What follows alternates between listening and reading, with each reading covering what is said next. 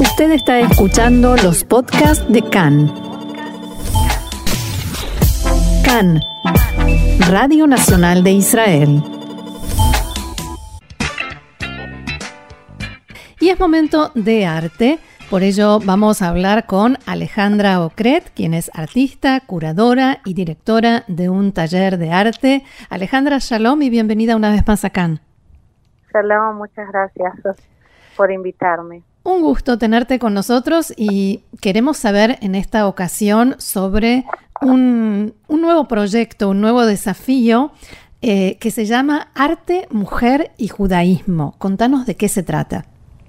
Eh, es parte de un proyecto que dirige Ethel Barilka sobre mujer y judaísmo. Y hace tiempo que venimos soñando hacer algo juntas, sumando el aspecto de arte. El arte judío se ha desarrollado mucho en los últimos años. Eh, eh, siempre estuvo en duda, ¿no? Si había arte judío no. Había arte judío por la prohibición de hacer imágenes. Mm, claro. y en, en los últimos 50 años eh, o más ha desarrollado un departamento de estudio de historia del arte judío, tomando la definición que el, arte judío es arte hecho por judíos o arte que toca temas judíos.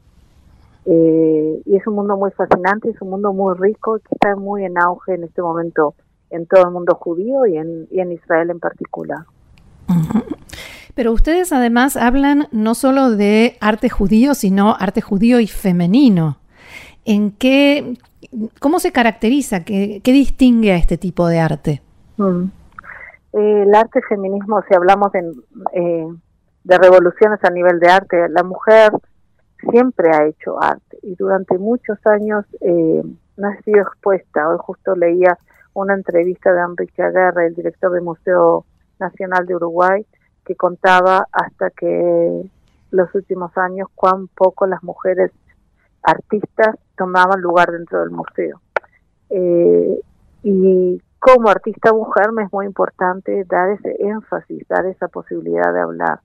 Ahora, no estamos hechos iguales mujeres y hombres, eso es lo que hace el mundo interesante, ¿no? Sí. Y es el visión, la visión femenina eh, también de las fuentes judías y también del mundo eh, que hace que hace una visión diferente y más rica digamos. Eh, también las cosas que le preocupan a la mujer no son siempre las mismas cosas que le preocupan al hombre.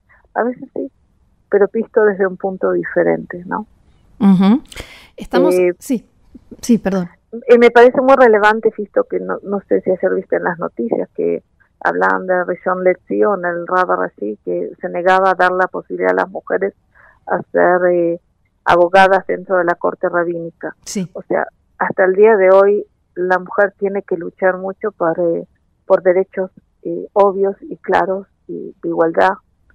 Eh, y por eso es tan relevante dar importancia a la voz y a la visión de la mujer. Y ustedes hablan de mirar desde esas ventanas y llegar desde allí a las fuentes judías. ¿Cómo funciona esto? Em, bueno, yo hablo desde una voz personal. Eh, em, las charlas, las clases van a, parten de conceptos míos que se reflejan en mi obra y me dirijo a otros artistas. Y a mí me ha pasado durante los años que yo no siempre parto de un tema judío, pero luego voy a las fuentes y descubro que todo lo que hice es un mensaje muy fuerte judío. Te doy un ejemplo. Hace eh, unos 11 años, 12 años, hice una serie de trabajos de almendros en flor. Eh, y quería exponerlos, preparar una propuesta de, exponerlos, y al final no, lo, no nunca la hice, entré en otras propuestas. Pero buscando un título para la propuesta, eh, me parecía un poco tonto llamando almendros en flor. Y la razón que me dediqué a los almendros en flor, porque me fascinan cuando empiecen a florecer en el medio del gris, estas flores rosas y, mm. blancas, en el medio de, los campos o aún en la ciudad, y cambian, da una sensación de esperanza y de renovación. Em, y fui a las fuentes, puse, no sé si, me parece que en ese momento en la concordancia, eh, almendro en la Biblia y me encontré con palo de almendro, que era un concepto que yo no conocía. Y el palo de almendro aparece dos veces, por lo menos en la Biblia. Una es cuando Jeremías niega a ser profeta. Y Dios le dice, ¿qué ves? Y él dice un palo de almendro. Entonces Dios le explica que él ve las cosas antes de su tiempo. Y aunque no las quiera ver, él florece antes del tiempo de la primavera como el palo de almendro. Y de repente entendí eh, toda, toda la serie de trabajos de una forma diferente. Y el rol de artista como una persona que está muy eh, unida a su alma, al cosmos, a lo que sucede, y a veces ve cosas antes de su tiempo. Entonces, ese midrash del palo de almendro, no partí de él, pero terminé en él y explicó todo lo que vengo haciendo. No solamente yo, sino el rol del artista en el mundo. Eh, y es así que vamos a ir siendo ping-pong, ¿no? A veces partimos de los de las fuentes de Midrash y a veces el arte mismo es un Midrash que explica la fuente. Eso te iba a preguntar, ¿también tenés obras hechas a partir de un Midrash que te da la inspiración? Eh, sí, pero por lo general el, el efecto es opuesto.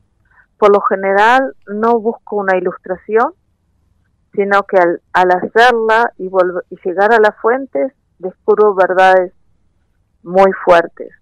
Y eso lo hace eh, sublime a mi punto de vista. Es un re, redescubrir en las fuentes eh, todo lo que existe. Contanos eh, sobre arte, mujer y judaísmo. ¿Son charlas, son conversaciones? ¿Van a ser en, línea? clases por Zoom, van a ser cuatro encuentros donde voy a presentar a muchos artistas israelíes y, eh, y del mundo que se dedican al tema de judaísmo. Hay un hay una serie de una artista francesa eh, que habla desde que sacó fotos por todo el mundo de Mejitzot, o sea, la, la separación dentro de la sinagoga o en fiestas. Eh, presento a artistas americanos, a latinoamericanos, a israelíes que tratan el tema y después de que yo dé mi presentación, mi ponencia, va a estar un espacio abierto para poder dialogar sobre lo que vimos. eh, la idea es llevar a la gente por un por un paseo visual eh, que nos enriquezca a todos. Y como me ha pasado con, con esta charla que tuvimos hace un mes, me parece, o más juntas, yo sé con lo que salgo, pero sé con lo que empiezo, pero me encuentro con comentarios que me enriquecen muchísimo. Así que es un, un aprendizaje mutuo, eh, porque yo no sé la interpretación de los otros y, y va a ser algo fascinante, pienso. Más que es un grupo internacional, o sea, el Zoom nos permite encontrarnos mm. con gente por todo el mundo que habla hispana, en estos grupos que organiza ETEL hay gente eh, de Francia, de España, de México, de Canadá, de Estados Unidos, de Uruguay, de Argentina, de Perú. Es una cosa que nunca me había sucedido en el mundo, ¿no? Eh, claro. Esos encuentros íntimos de estudio, eh, muy fuerte. contanos por favor las fechas y qué tiene que hacer el que quiera participar o la, que quiera participar para, para poder inscribirse o si no hace falta inscribirse falta, eh, es importante inscribirse, muy importante. Es a través de la página de Mujer y Judaísmo que se encuentra en, en internet, en Google, se escribe Mujer y Judaísmo, o también en Facebook o en Instagram, y ahí están todas las instrucciones, una propuesta nueva con Alejandra Ocret, curso online, Mujer, Judaísmo y Arte, quien, quien haga Google los encuentra fáciles. Y empieza el 23 de julio, es el primero, después el 6, el, el 13 y el 20 de agosto.